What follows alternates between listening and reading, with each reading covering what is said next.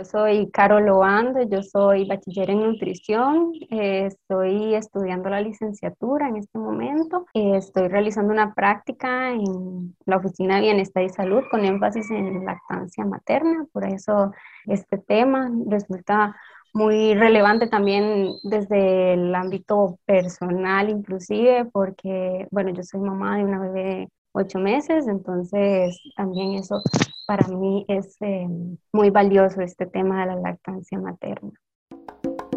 Escuchas de Madres y Desmadres. Buenas a, a todos y todas.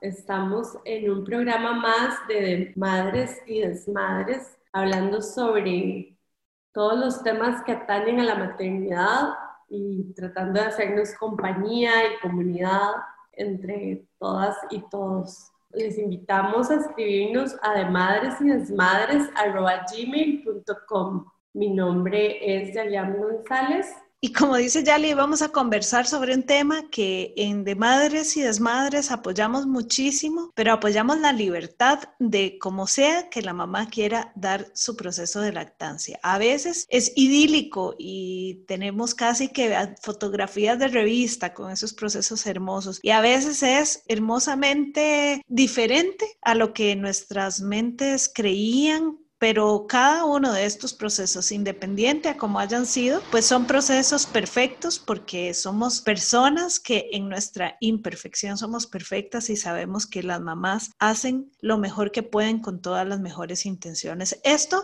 también porque muchas veces se romantizan los procesos de lactancia y no quisiéramos que nuestras escuchas y, las mujeres y familias que nos siguen pues crean que tienen que hacerlo de alguna manera. Hoy queremos abordar el tema de la lactancia materna desde el almacenaje, desde el tiempo. ¿Qué pasa cuando los tiempos de la maternidad que tienen una textura muy distinta a la vida cotidiana, a las otras vidas que vivimos las personas, se combina con el ritmo capitalista de ya tenés que volver al trabajo, de si no te sacas la leche se te puede hacer una infección? ¿Qué pasa también con los tiempos de almacenaje de la propia leche, de duración de la leche, cómo la manipulamos. Bueno, todo este proceso que también es un universo en sí mismo y que puede generar también mucha incertidumbre y ansiedad en las familias y mamás, pues de esto nos quiere hablar Carol, quien nos va a acompañar y como ella ya dijo, pues es especialista eh, en nutrición y en este tema en específico, pues realizando una pasantía que agradecemos que nos haya contactado porque este tema está buenísimo para todas. Así que Carol, sin más, ¿cómo se combina esto de la lactancia y los tiempos diferentes y, y cómo hacer para reducir un poco la ansiedad en las mamás? La lactancia materna, sin duda, ¿verdad? Y la alimentación que una mamá le da a su bebé siempre es un acto de amor. Es uno de los mejores regalos que le podemos dar a esa personita, a ese bebé. Tiene muchísimos beneficios, le brinda defensas, le da seguridad, pero tampoco podemos obviar el hecho de que también resulta ser un proceso muy cansado, muy agotador en general, porque la mamá no únicamente está amamantando a ese bebé y, y, ya, digamos, no tiene otras ocupaciones, no tiene otras responsabilidades. Sí las tiene, digamos. Ahora, en este periodo de pandemia, inclusive, se complica muchísimo, digamos, uno piensa, las mamás que están realizando teletrabajo, por ejemplo, con su bebé amamantando, ¿verdad? A, demanda. O las mamás que son estudiantes también, que es el mismo caso. Estamos frente a una pantalla todo el día, realizando trabajos, viendo las clases y al mismo tiempo amamantando a nuestro bebé. Entonces es como nuestro cerebro no logra muchas veces prestar atención a ambas cosas. Bueno, cuando estamos realizando actividades como ya sea nuestro trabajo o sean actividades académicas o recibir una clase, este, estar haciendo una tarea, alguna cosa así, y estamos amamantando a nuestro bebé, nuestro cerebro se sigue enfocando muchas veces en más en el bebé que en esas otras actividades. Y eso nos dificulta mucho todo el desarrollo y todo lo demás de nuestras responsabilidades eh, académicas o laborales. Entonces uno se pregunta como, ¿qué podemos hacer en este sentido? Una respuesta podría ser un banco de leche propio, por ejemplo, con el apoyo de, nuestra red de apoyo, ya sea nuestra pareja o nuestra mamá o nuestro familiar o alguien que nos ayude a cuidar al bebé en ese momento. Así podría esta otra persona contribuirnos en alimentar al bebé mientras nosotros estamos desarrollando otras tareas. Eh, igual este tema de la extracción de la leche no se limita únicamente ahora a, esto de, de, la pandemia que estamos, ¿verdad?, con teletrabajo, con estudio virtual o cosas así, también como usted mencionaba, si la mamá se llena demasiado, se congestiona, entonces, es importante extraerla, ¿verdad? Y esta leche se puede almacenar y se puede reutilizar posteriormente, puede ser una opción. O inclusive las mamás que quisieran donar esa leche podrían hacerlo a los bancos de leche nacionales, ayudar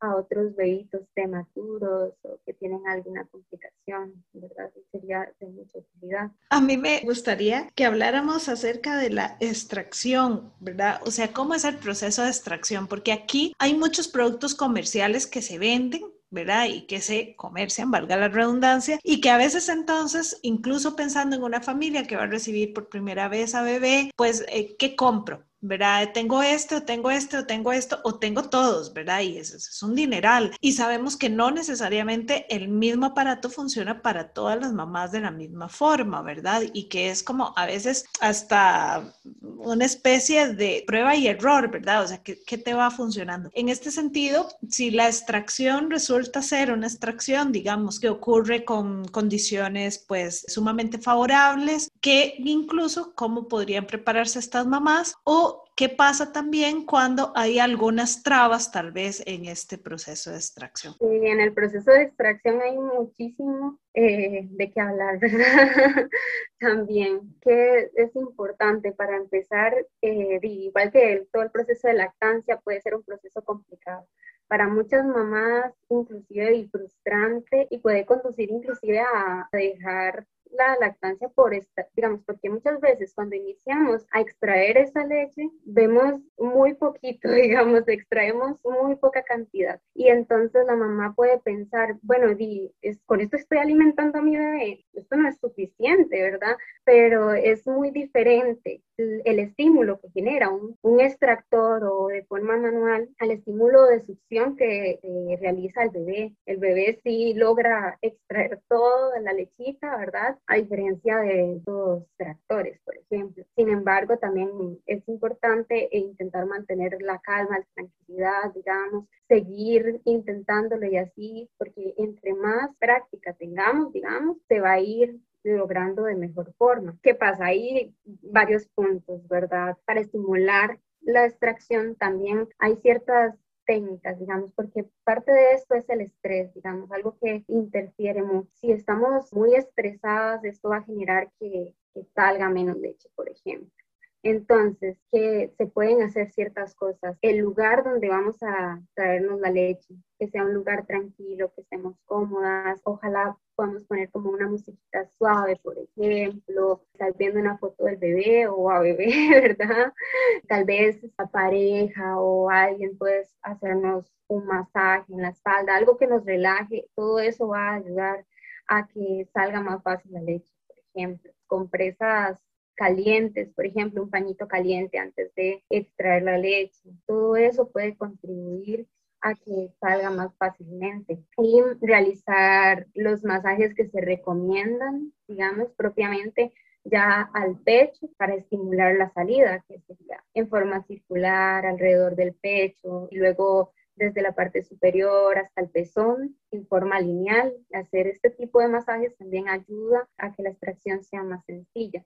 Yo, iba a agregar que incluso hay una técnica para hacer extracción manual. Tal vez no, no es suficiente para tener un banco de leche como tal, pero en algunos momentos sí puede ser muy útil cuando te has separado un rato de tu bebé, hay congestión, es importante saber que se puede extraer leche sin tener algún implemento, sino que hay una técnica de extracción manual que es bastante útil para, sobre todo como para estos casos que son más de emergencia, cuando estamos muy, mucho tiempo separadas del bebé y no tenemos un extractor a mano. y ya en esos casos sí es necesario sacarse la lechita porque puede ser bastante, o sea, se puede crear una mastitis, una congestión bastante fuerte y es doloroso, además. Y entonces desde la extracción manual, así como decís, ya hay máquinas mucho más especializadas que funcionan para, para ir construyendo un banco muy, un banco grande, ¿verdad? A largo plazo. Inclusive, digamos, no, en caso de que la mamá no tenga acceso a un extractor de leche o inclusive hay mamás que lo prefieren así, prefieren de forma manual, eh, podría ser una buena opción. La extracción manual igual es como realizar todo este proceso previo de preparación, de relajación, digamos, de realizar inspiraciones, por ejemplo, de estar en un lugar tranquilo, cómodo, de realizar estos masajes alrededor de, de la mama y ya, digamos, en cuanto a la técnica propiamente, sería con nuestra mano, el pulgar en la parte superior, el dedo índice y el dedo medio en la parte de la base de la mama, digamos como formando una C para tomarla. Realizamos un movimiento, bueno, debe estar a unos más o menos 4 centímetros del pezón, nuestra mano. Realizamos un movimiento hacia, hacia atrás, como hacia nuestras costillas, y luego un movimiento hacia el frente y eso lo vamos repitiendo y esta es como la forma en la que podemos hacer una extracción manual de la leche. Entonces podría ser una buena opción para las mamás también. Yo quería mencionar así como que, digamos, antes de iniciar todo este proceso de extracción de la leche, es muy importante tener en cuenta las medidas higiénicas, porque la leche materna es un alimento inocuo, él no, él está dentro de nuestro cuerpo y no le no va a causar daño, él no va a tener bacterias o virus que le vaya a transmitir al bebé, está nuestro mismo cuerpo lo protege. Pero ya a la hora de extraerlo, de extraer la leche, sí podríamos contaminarlo.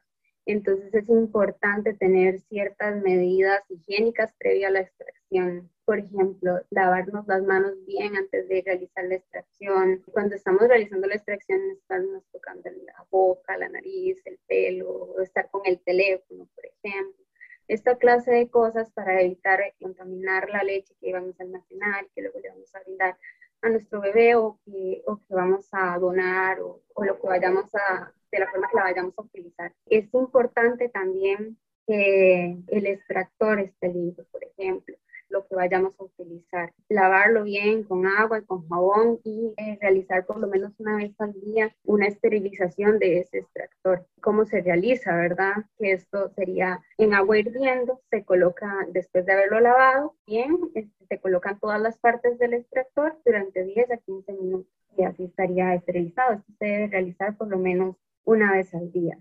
Y en cuanto a la mamá propiamente, que tal vez esto ha sido como, como algo de que uno a veces escucha hablar como antes de darle de mamar al bebé, por ejemplo, tiene que lavarse el pecho o cosas así. No, realmente, ¿verdad? Con un baño diario es suficiente. La mismo, el mismo cuerpo, las mismas mamas secretan sustancias que ayudan a que no haya contagio de bacterias, por ejemplo, hacia el bebé. Entonces, no va a, hacer necesario agregar otros productos o estar agregando cosas que más bien podrían ser contraproducentes, ya que podrían generar demasiada sequedad en las mamas y generar agrietamientos, por ejemplo. Ella es Carol Obando y hoy nos acompaña hablando y conversando sobre la lactancia en sus procesos de extracción, almacenamiento y utilización. Ya casi regresamos, esto es de madres y desmadres. Maternemos en tribu, de madres y desmadres. Continuamos con de madres y desmadres, hoy hablando sobre la extracción, el almacenamiento y el uso de la leche materna. Agradecemos a Carol Loando que nos acompaña desde la Escuela de Nutrición de la UCL. Muchas gracias por estar acá. Y qué importante esto que estamos conversando. Realmente la lactancia es muchísimo más de lo que imaginamos y mm, todas estas variables y todo este esfuerzo que hacen las madres que amamantan a sus hijos e hijas para que además ellos y ellas continúen tomando leche materna con todos los beneficios que contiene, que incluso es importante aprender las técnicas correctas para extraerse la leche, para poder almacenarla y que pueda ser el alimento del bebé, porque sabemos que la OMS recomienda que sea al menos hasta los dos años de edad.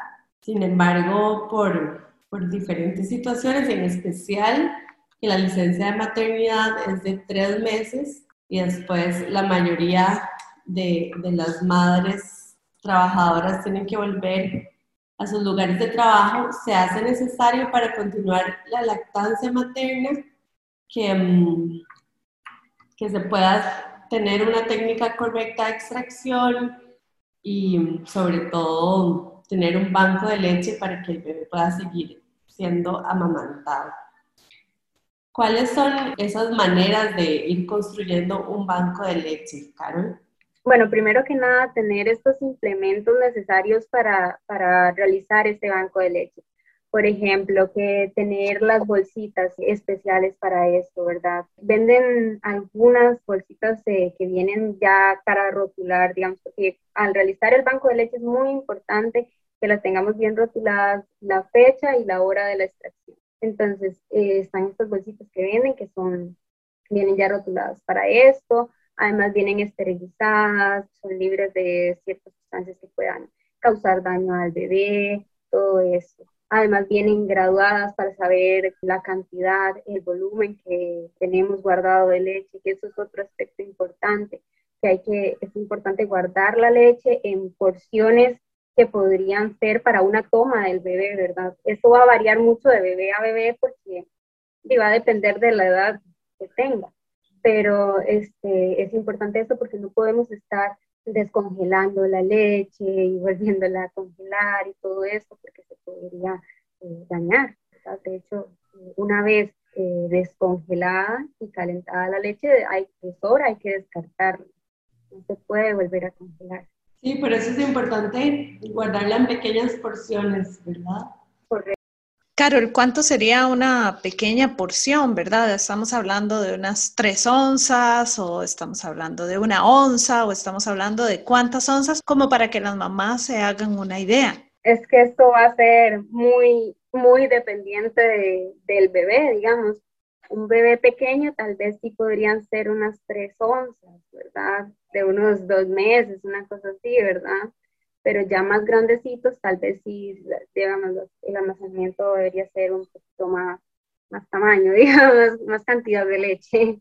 Y en ese sentido, eh, por ejemplo, hablamos también de armar este banco. ¿Cuánto tiempo podría pasar la leche en el congelador y en cuánto tiempo habría que utilizarla o si no, habría que descartarla del todo? Bueno, en cuanto al almacenamiento, es importante que va a depender va a depender mucho de dónde lo vamos a almacenar, del tipo de equipo que tengamos, por ejemplo. Tomar en cuenta que si vamos a tener la lechita materna a temperatura ambiente, lo que nos va a durar es de, de 5, 6 a 8 horas, por ejemplo. Eso va a depender del clima, por ejemplo, de aspectos ambientales, de cosas de ese tipo. Pero es importante que debería durar la menor cantidad, o sea, ese es el rango pero debería durar la menor cantidad de tiempo posible a temperatura ambiente, porque se podría, se podría dañar, ¿verdad? A nivel ya de refrigeración puede durar de 5 a 8 días, más o menos. Y es importante que nunca se, se debe guardar en las puertas de la, de la refri, ¿verdad? Porque ahí va a variar más la temperatura, sino que se debería este, guardar en, la parte más profunda, ojalá de la Y en cuanto a la congelación, va a depender ahí sí del, equipo que tengamos, ¿verdad? Si, por ejemplo, son de estos refris que son de una sola puerta en la que el cajón del congelador está dentro de la misma red, puede durar dos semanas la, la leche en congelación. Sin embargo, si son de estos refris que son de dos puertas, que el cajón de congelación está aparte, entonces va a durar tres meses. Esto por, la, por lo mismo, las variaciones en la temperatura, al estar abriendo y cerrando las puertas, va a ayudarnos como a la conservación. Entonces, igual, si está en congelación, no, no, no guardarlo en, en, las puertas, sino en el fondo del congelador, asegurarnos de que no esté a la par de la carne o del pescado, de otros alimentos que puedan contaminar esta leche, y sí, como que esté bien rotulado, por ejemplo, si la mamá em, viene, digamos, se extrajo la leche en su trabajo y va para la casa, ¿cuánto dura en, esa, en una hielera, por ejemplo? Puede durar este, ocho horas en ese traslado de un lugar a otro para poderse almacenar. Entonces, así como a modo de repaso, la leche recién extraída em, dura aproximadamente de 6 a 8 horas.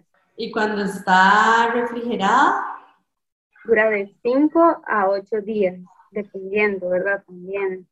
Este, lo importante aquí es guardarla en, en la parte más profunda del refrigerador, donde la variación de la temperatura no vaya a ser tan grande. Del congelador. Del refrigerador. En ambos casos, en el congelador y en el refrigerador pero en el refrigerador dura de 5 a 8 días. Ok. Y en el, o sea, sí, son, son, son, tres formas, la que está en temperatura ambiente, la que está en el refrigerador y la que está en el congelador. Entonces, la que está en el congelador, ¿cuánto, ¿hasta cuánto tiempo puede durar? En congelación puede durar eh, dependiendo del tipo de equipo. Entonces, si tenemos un equipo de una sola puerta en el que el cajón del congelador está en, en, el, mismo lugar que la refrigeración, entonces en este tipo va a durar dos semanas. Y en el que son de segmentos separados, digamos, refrigeración y congelación, entonces en este podría durar tres meses. Claro, sí, porque no se está abriendo constantemente. Correcto. Y sí, no hay tanta variación en esa, en esa temperatura.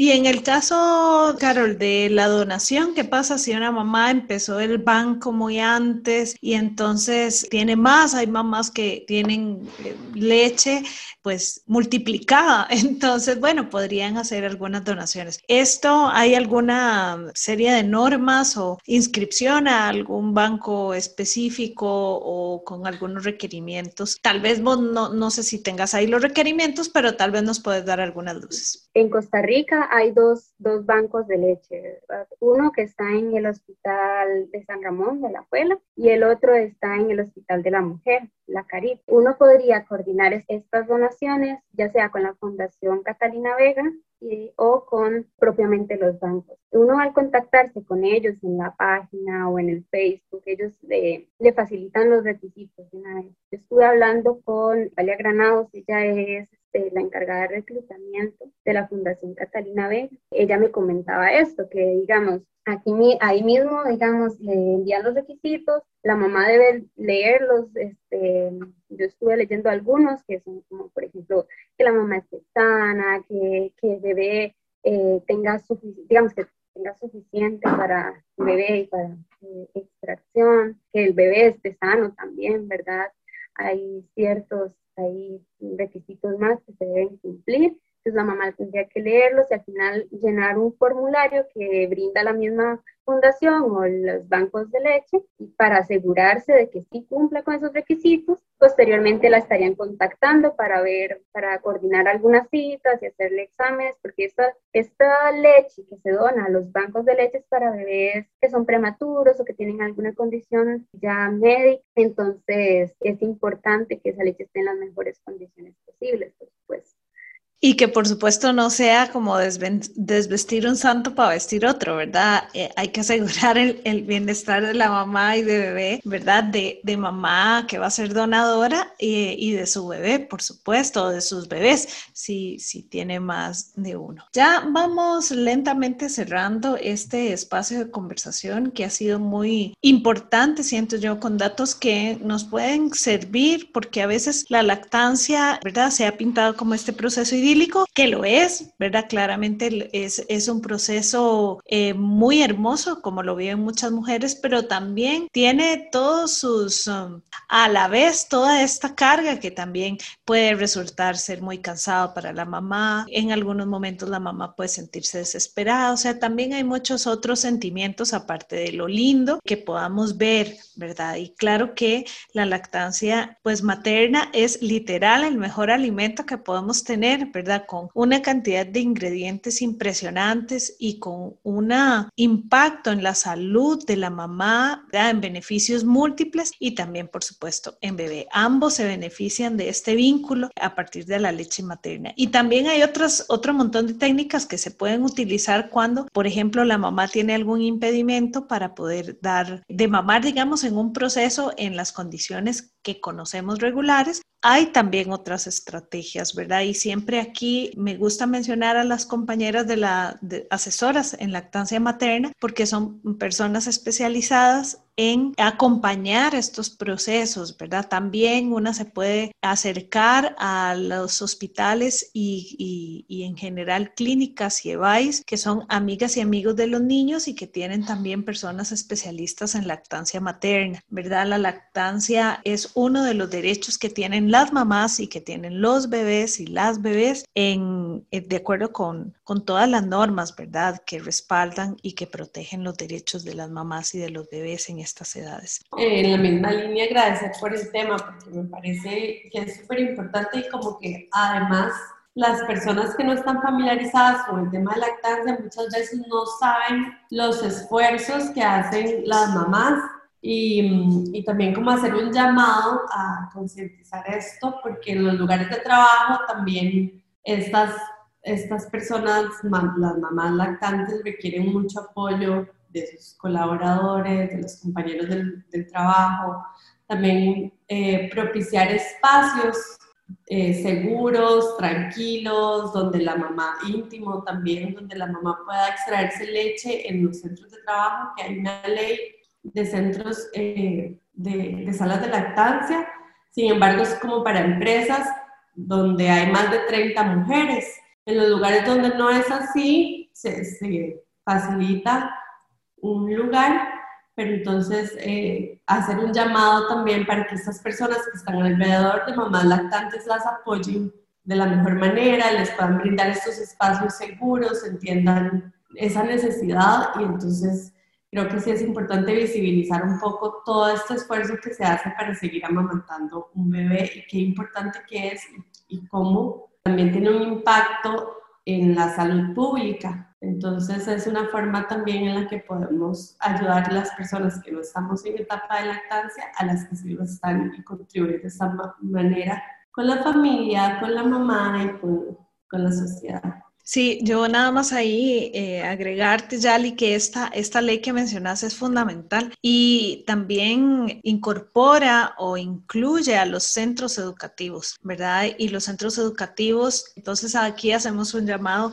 especial, ¿verdad? A que las autoridades que vayan a construir nuevos edificios, por ejemplo, la Universidad de Costa Rica, que está en constante agrandamiento, ¿verdad? Que en sus edificios se tienen que incluir, bueno, ya los viejos y los nuevos, pero bueno, digamos que en los nuevos mandaría la parada, hay más de 30 mujeres trabajando allí y hay más de 30 mujeres también estudiantes ahí, ¿verdad? Y tenemos un derecho que es el derecho a la sala de la lactancia, ¿verdad? Eh, y que está bien, yo sé que se han hecho muchos esfuerzos, que es el caso que conozco más de cerca, pero todas las demás universidades, todos los demás centros educativos necesariamente tienen que eh, quitar un poco de espacio de otras cosas para habilitar una sala de lactancia porque es el derecho de estas personas menores y también de sus mamás. Han pasado cosas patéticas como que manden a la mamá a, desde el comedor donde están todos otros alimentos y compañeras y compañeros hasta eh, jefaturas que han enviado a las mamás a los baños, ¿verdad? A, a extraerse la leche y, y como bien decía Carol, tienen que ser en un ambiente que sea pues amable, que sea cómodo y eso es como como, que usted se lleve el plato de comida, el casadito, el bistecito, el, la lasaña vegetariana, el, el, rondón vegano, que se lo lleve y se lo come en el baño, ¿verdad? Y todo el mundo diría, ay, no, jamás, ¿verdad? Qué barbaridad. Bueno, eso es lo mismo mandar a una mamá a extraerse la leche al, al sanitario. Es exactamente lo mismo que usted se coma su sopita en el baño. Así que bueno, Carol, no sé si queda algo por decir también. Totalmente de acuerdo con lo que han mencionado y esta importancia también de, la, de las redes de apoyo, ¿verdad? Que mencionaban. Desde lo, desde lo familiar, desde la pareja, desde, desde nuestras familias, nuestra mamá, nuestro papá, eh, tíos, ¿verdad? Eh, amistades, pero también lo institucional, como ustedes decían. En la Universidad de Costa Rica se han hecho algunos esfuerzos y hay algunas salas de, lactancia materna, por ejemplo, hay, no me equivoco, en la Rodrigo Pacio hay 12, pero hace falta como difusión de verdad de dónde están esas salas de lactancia. Muchas mamás no tienen conocimiento y también aún así son son pocas para la cantidad de, de personas que, que, digamos, funcionarios y estudiantes, ¿verdad? Y, que a nivel de, de, sedes también, ¿verdad? Hay, hay tres eh, salas de lactancia para todas las sedes, que debería haber por lo menos una por sede, digamos. En ese sentido, digamos, también es importante el apoyo institucional, como ustedes mencionaban.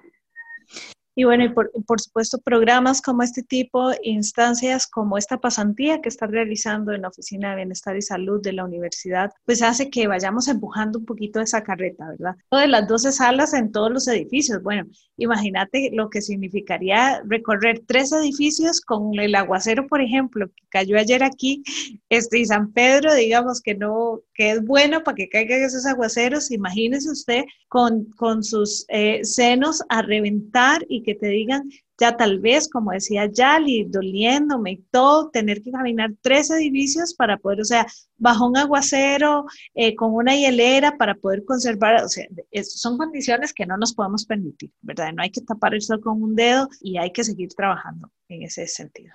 Carol, agradecerte, muchísimas eh, gracias por esta participación por tus explicaciones, por tu conocimiento generoso, por la preparación también que hiciste para para esta entrevista.